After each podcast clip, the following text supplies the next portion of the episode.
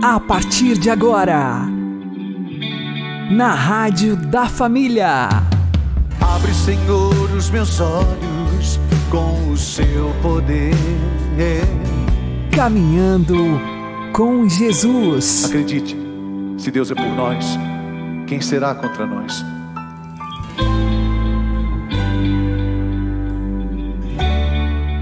Olá, meu querido irmão e minha querida irmã, ouvintes da Rádio Regional Esperança. Também aqueles que nos ouvem pelo YouTube e Spotify. Eu sou João Cláudio e este é o programa Caminhando com Jesus. E vamos caminhar com Jesus em nome do Pai, do Filho e do Espírito Santo. Amém. Inspirai, ó Senhor, as nossas ações e ajudai-nos a realizá-las para que em vós comece e para vós termine tudo aquilo que fizermos. Por Cristo Senhor nosso. Amém. Santíssima Virgem Maria, Mãe de Deus, rogai por nós. Castíssimo São José, patrono da Igreja, rogai por nós. Será que temos realmente nos esforçado pela salvação da nossa família? O que devemos fazer?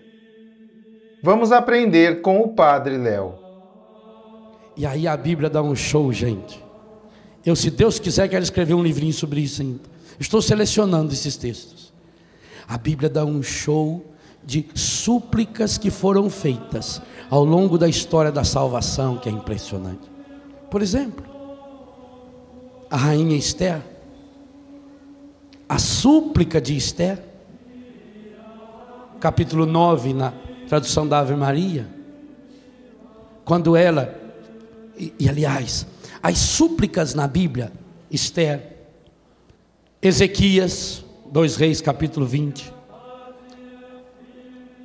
Josué, Neemias, Esdras, Joel, profeta Jonas, Moisés, Davi, todos eles, todos, todos, todos, todos, acompanhada de gestos concretos, rasgavam as. O que é rasgar as vestes? Por que tantas vezes aparece na Bíblia? Rasgaram as suas vestes. O que é rasgar as vestes? Tirar as suas máscaras. Por isso tirar, rasgavam as vestes diante dos outros. Tira as máscaras. A rainha Esther, por exemplo, quando ela vai rasgar suas vestes de rainha, ela chama algumas escravas junto com elas rasga as vestes, veste uma roupa de saco, com cinza na cabeça, na frente de todo mundo, para todo mundo ver, debruça no chão e fica três dias assim. Moisés ficou 40. Judite, para salvar o seu povo, três noites que ela vai e volta Nínive seria destruída. E por que Nínive não foi destruída? Porque começando pelo rei, e olha, eu estou dando exemplo de reis. Esther era rainha, o rei de Nínive, que eu não sei o nome dele, a Bíblia não fala. Ezequias, Josias, são reis. Saul, Davi. Porque o rei decretou um jejum. A súplica é sempre acompanhada de um jejum. Não responda. Quantas vezes você fez jejum pela sua cura interior? Pensa. Eu testemunho na minha comunidade. Algumas pessoas da minha comunidade, consagrados e filhos, que passa durante o dia você não vê, não foi no refeitório para comer, está na capela. Ao invés de almoçar, vai rezar. Tem uma consagrada na minha comunidade, a Margarida, que todos os dias, a hora que o pessoal vai para o almoço, ela vai para a capela e fica ajoelhada, em jejum e oração. E é a cura dela, não. Ela é uma pessoa bem equilibrada, bem curada. É dos filhos, dos 80 filhos que tem lá em casa. A súplica é acompanhada de jejum, de gestos públicos. O rei de Nínive decretou um jejum até dos animais. Hoje eu entendo o que, que significa o jejum dos animais. Porque se eu saio cedo para trabalhar e chamo os cachorrinhos comigo, eu passar o dia inteiro no meio do mato, eles ficam o dia inteiro lá comigo no meio do mato. Eles não comem, você tem que levá-los para comer. Eu entendo o que, que significa esse jejum dos animais.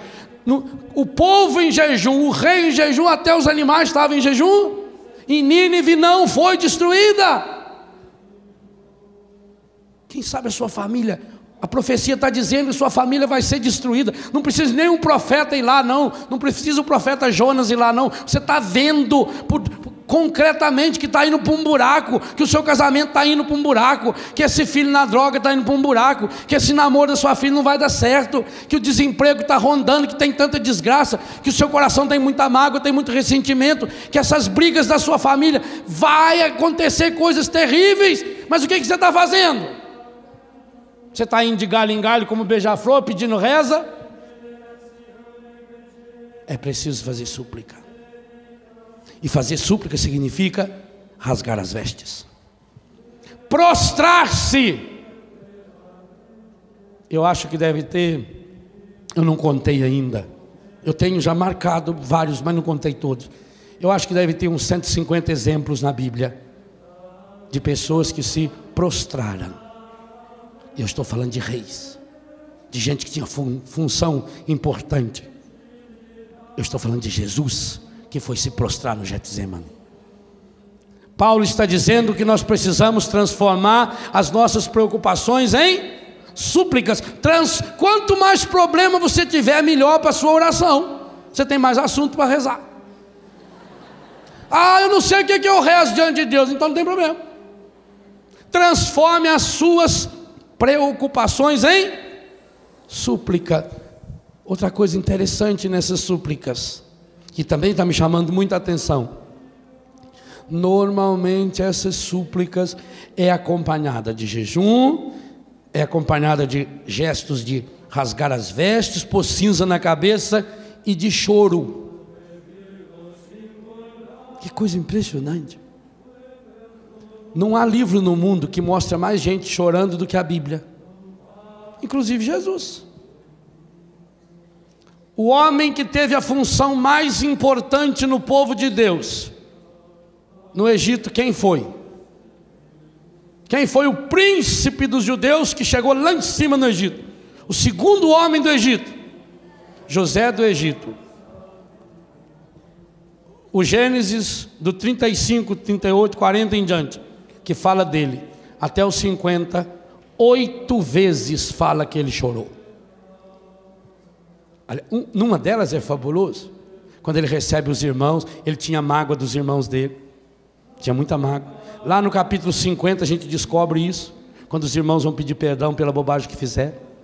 Mesmo sabendo que aquele mal que os irmãos tinham tentado fazer tinha se transformado num bem, ele tinha mágoa dos irmãos. Mas quando ele viu os irmãos e veio o caçula, veja como família é importante, mesmo ele que já era aquele homem mais importante do Egito, o autor sagrado diz que ele não aguentou, que ele teve que se retirar, correu para o quarto. E aí a tradução da Ave Maria é estúpida, é maravilhosa. E deu livre curso às lágrimas. Chorou até não aguentar mais. Deu livre curso às lágrimas. Chorou, mas chorou, chorou gostoso, desabafou. Oito vezes uma segunda dessas oito vezes que ele chorou, ele chorava tão alto, tão alto, que fora do palácio as pessoas escutavam o choro dele. Nós não estamos falando de uma mulherzinha fraquinha, não. Nós estamos falando de um homem que tinha uma função fabulosa, um homem másculo, um homem de um, um pedestal de importância, o segundo homem do Egito. Nós estamos falando de Jesus, o mais perfeito e másculo homem que a terra já conheceu mas que é capaz de chorar diante dos seus amigos que estavam sofrendo em Betânia, que é capaz de chorar vendo a perdição de Jerusalém.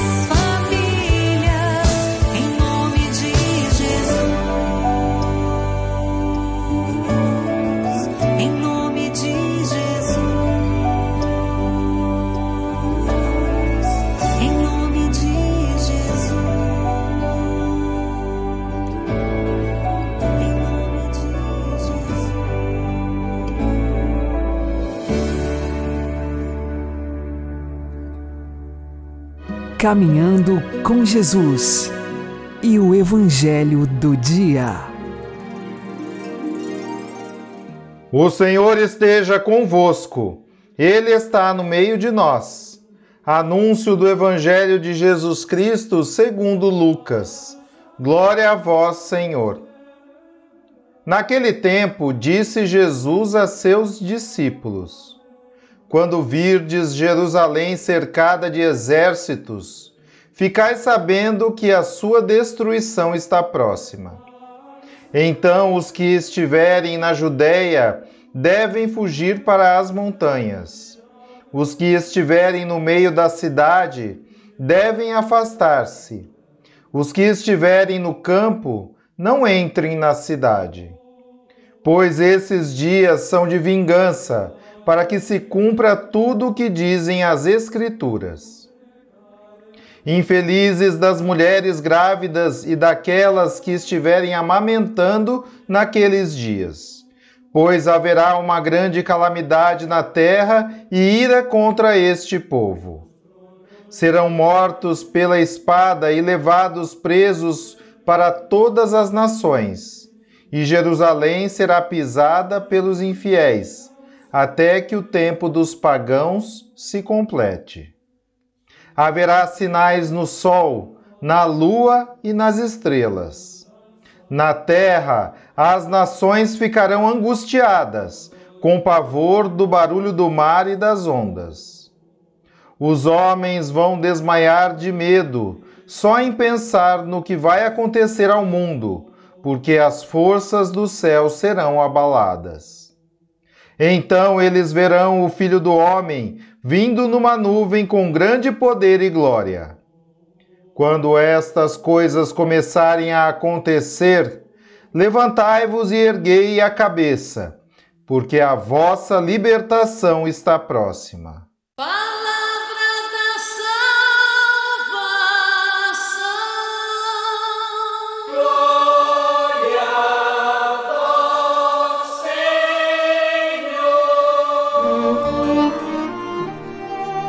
Agora, a homilia diária com o Padre Paulo Ricardo.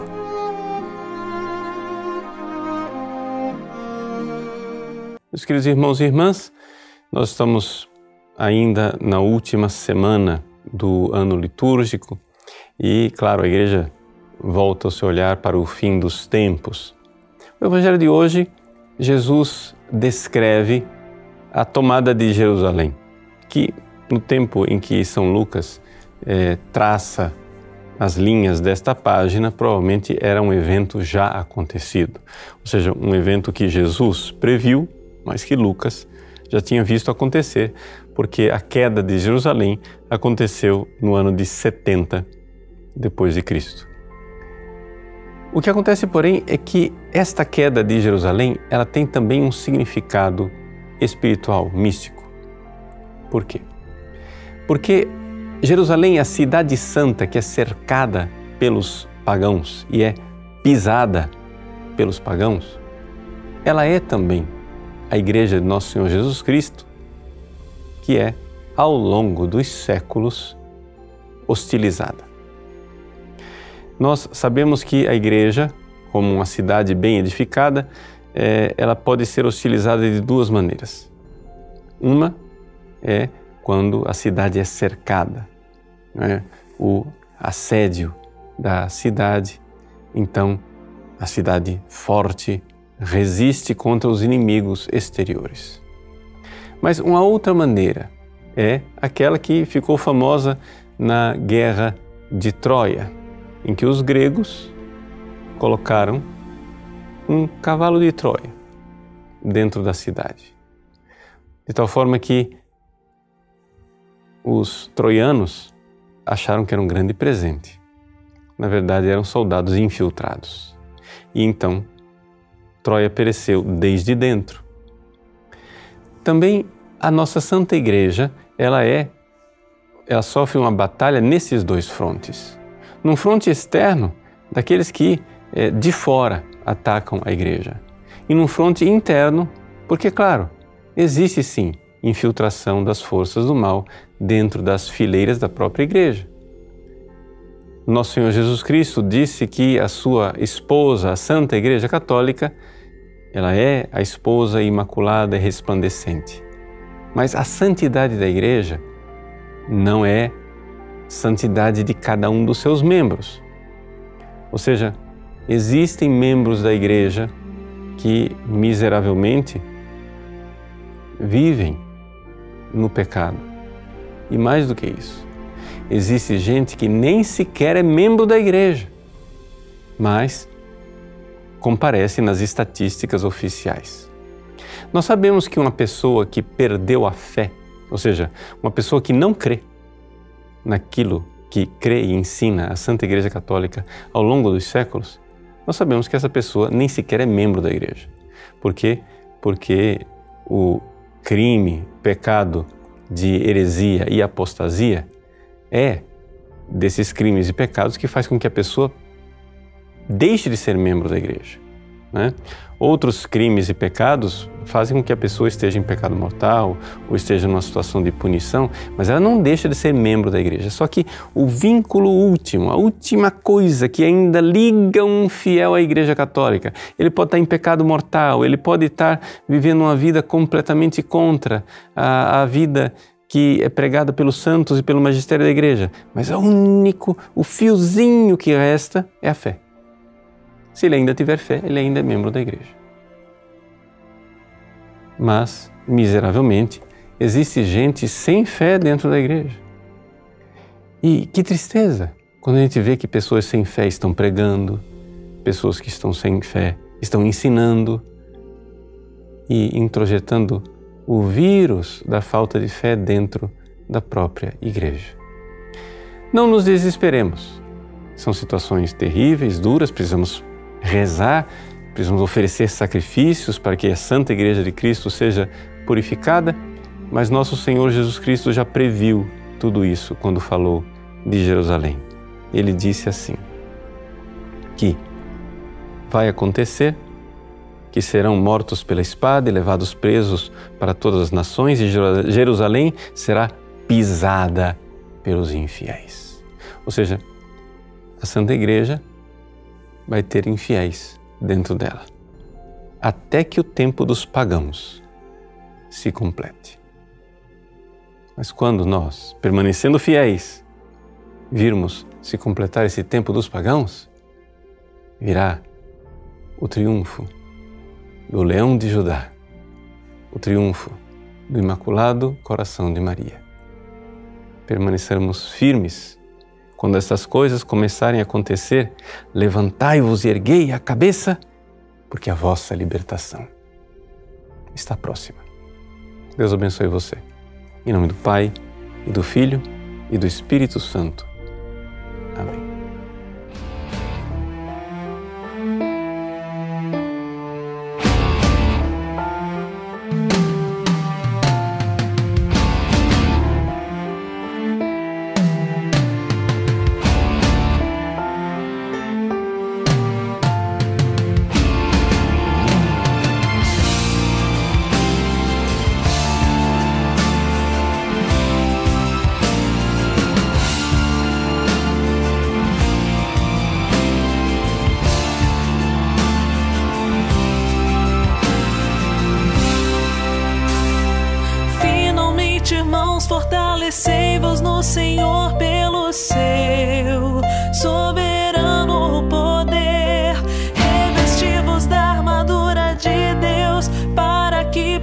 Possais resistir às ciladas do inimigo.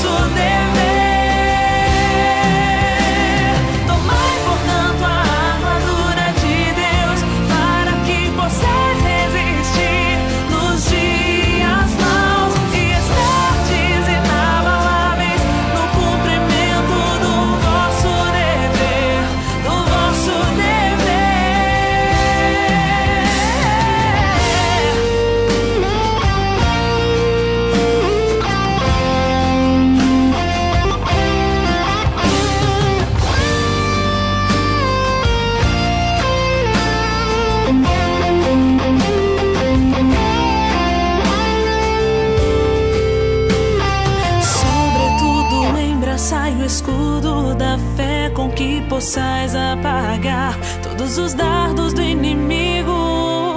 Tomai, enfim, o capacete da salvação e a espada do Espírito, que é a palavra de Deus.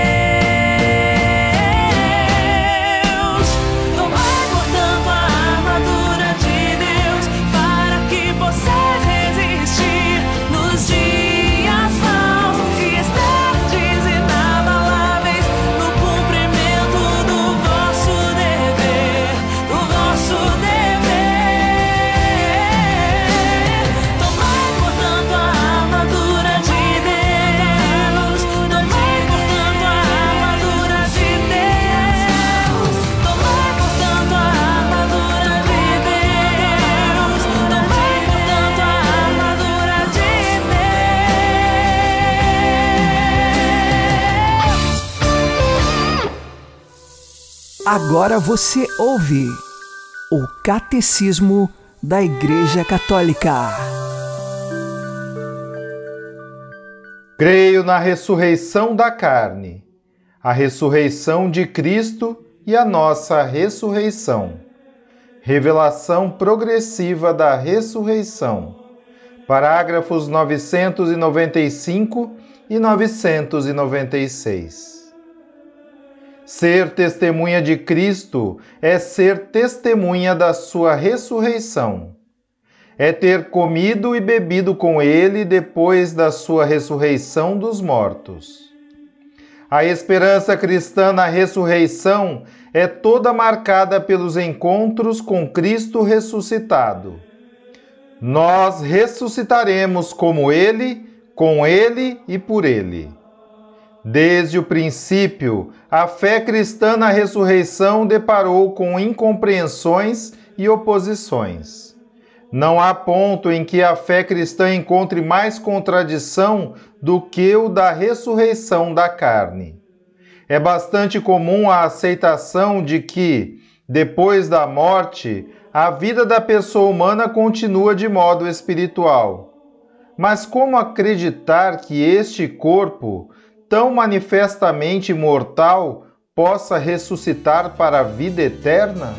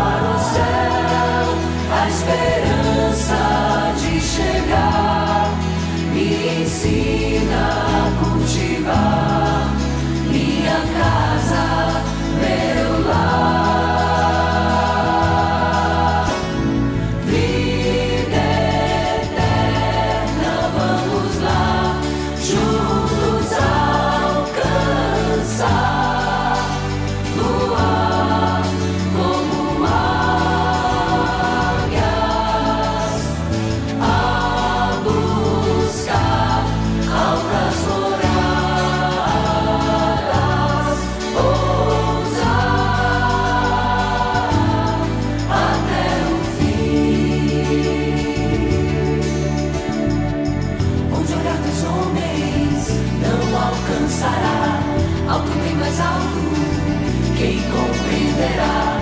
Loucura para os homens.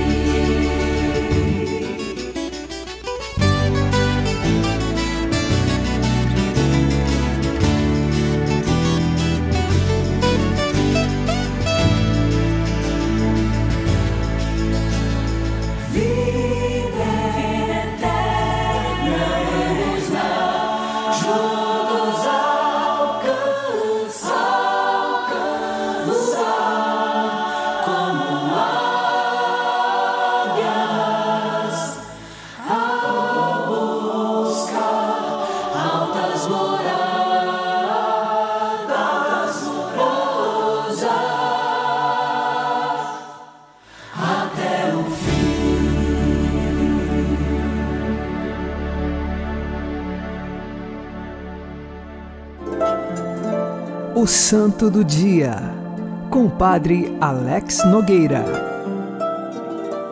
Neste dia 24 de novembro, nós fazemos memória de Santo André Dunglac e seus companheiros mártires. Nós estamos falando aqui da região do Vietnã, onde o Evangelho vinha sendo anunciado sistematicamente desde o século XVI. Agora estamos no século XIX e ali no Vietnã há várias comunidades cristãs fervorosas. É fato que sempre foram perseguidas. Santo André, mártir do qual eu citei no início, ele foi preso várias vezes, mas a comunidade cristã, em muitas circunstâncias, pagava o seu resgate para ele ser libertado. Enfim, diante de todas as circunstâncias de perseguições aos cristãos, quanto mais eles eram perseguidos, mais ainda surgiam novos cristãos, porque viam naquela fé algo de sobrenatural, e nós sabemos que vem de Deus e nos abre as portas da vida eterna. Morreram com Santo André, mártires, 116 pessoas, entre bispos, padres, que eram missionários naquela região, catequistas, leigos e leigas das mais diversas idades entregaram a sua vida por conta do Evangelho. E assim então o Papa João Paulo II canonizou Santo André e todos estes companheiros. Ao todo são 117 mártires que testemunharam a fé na Igreja do Vietnã. Perseguições aos cristãos sempre aconteceram e continuam a acontecer. Por isso, hoje, nós queremos rezar pela vida de todos os missionários espalhados no mundo inteiro que anunciam o Evangelho e também dos cristãos que são perseguidos e que em suas famílias não podem livremente professar a sua fé. Que os exemplos destes 117 mártires do século XIX nos ajudem também a viver a nossa fé. Santo André, ele morreu no ano de 1839 e foi decapitado por amor a Jesus e a fé que anunciava. Santo André e seus companheiros mártires, roguem por nós. Abençoe-vos, Deus Todo-Poderoso, Pai e Filho e Espírito Santo. Amém. Fique na paz e na alegria que vem de Jesus.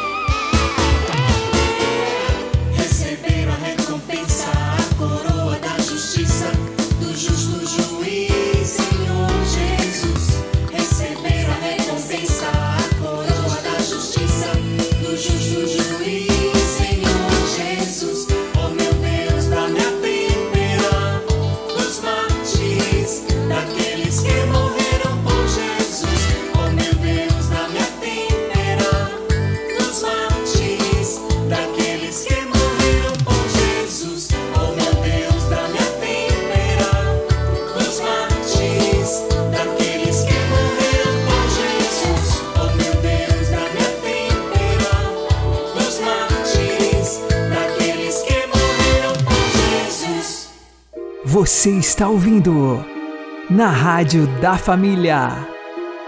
Caminhando com Jesus. Oremos. Deus, fonte de toda vida e santidade, que fortalecestes os mártires Santo André Dunlac e seus companheiros na fidelidade à cruz de vosso Filho, até ao derramamento de sangue. Concedei-nos por sua intercessão que, manifestando o vosso amor aos homens, nossos irmãos, possamos chamar-nos e ser realmente vossos filhos. Por nosso Senhor Jesus Cristo, vosso Filho, que é Deus convosco na unidade do Espírito Santo. Amém. O Senhor nos abençoe, nos livre de todo mal e nos conduza à vida eterna. Amém. E que Maria e José nos conduzam pelas mãos para que continuemos caminhando com Jesus.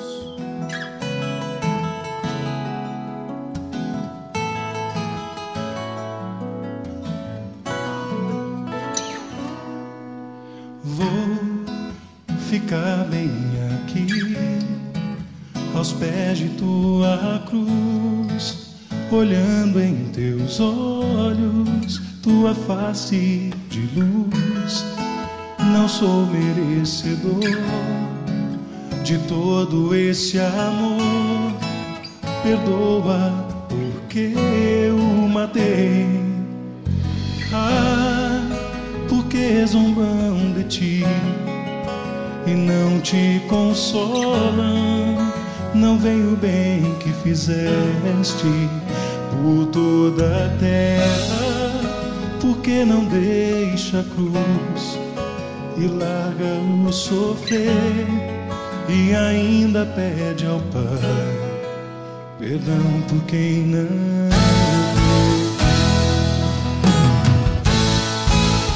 ouço teu grito,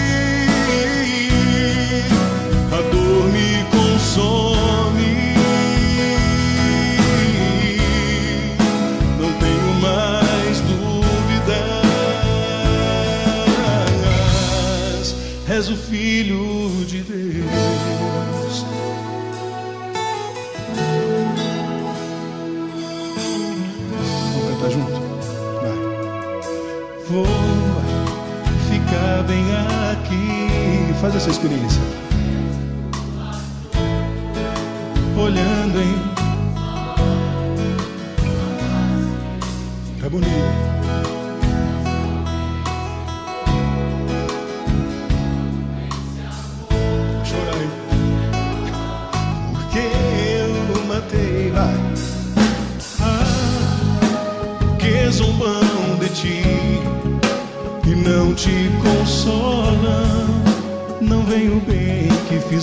Fizeste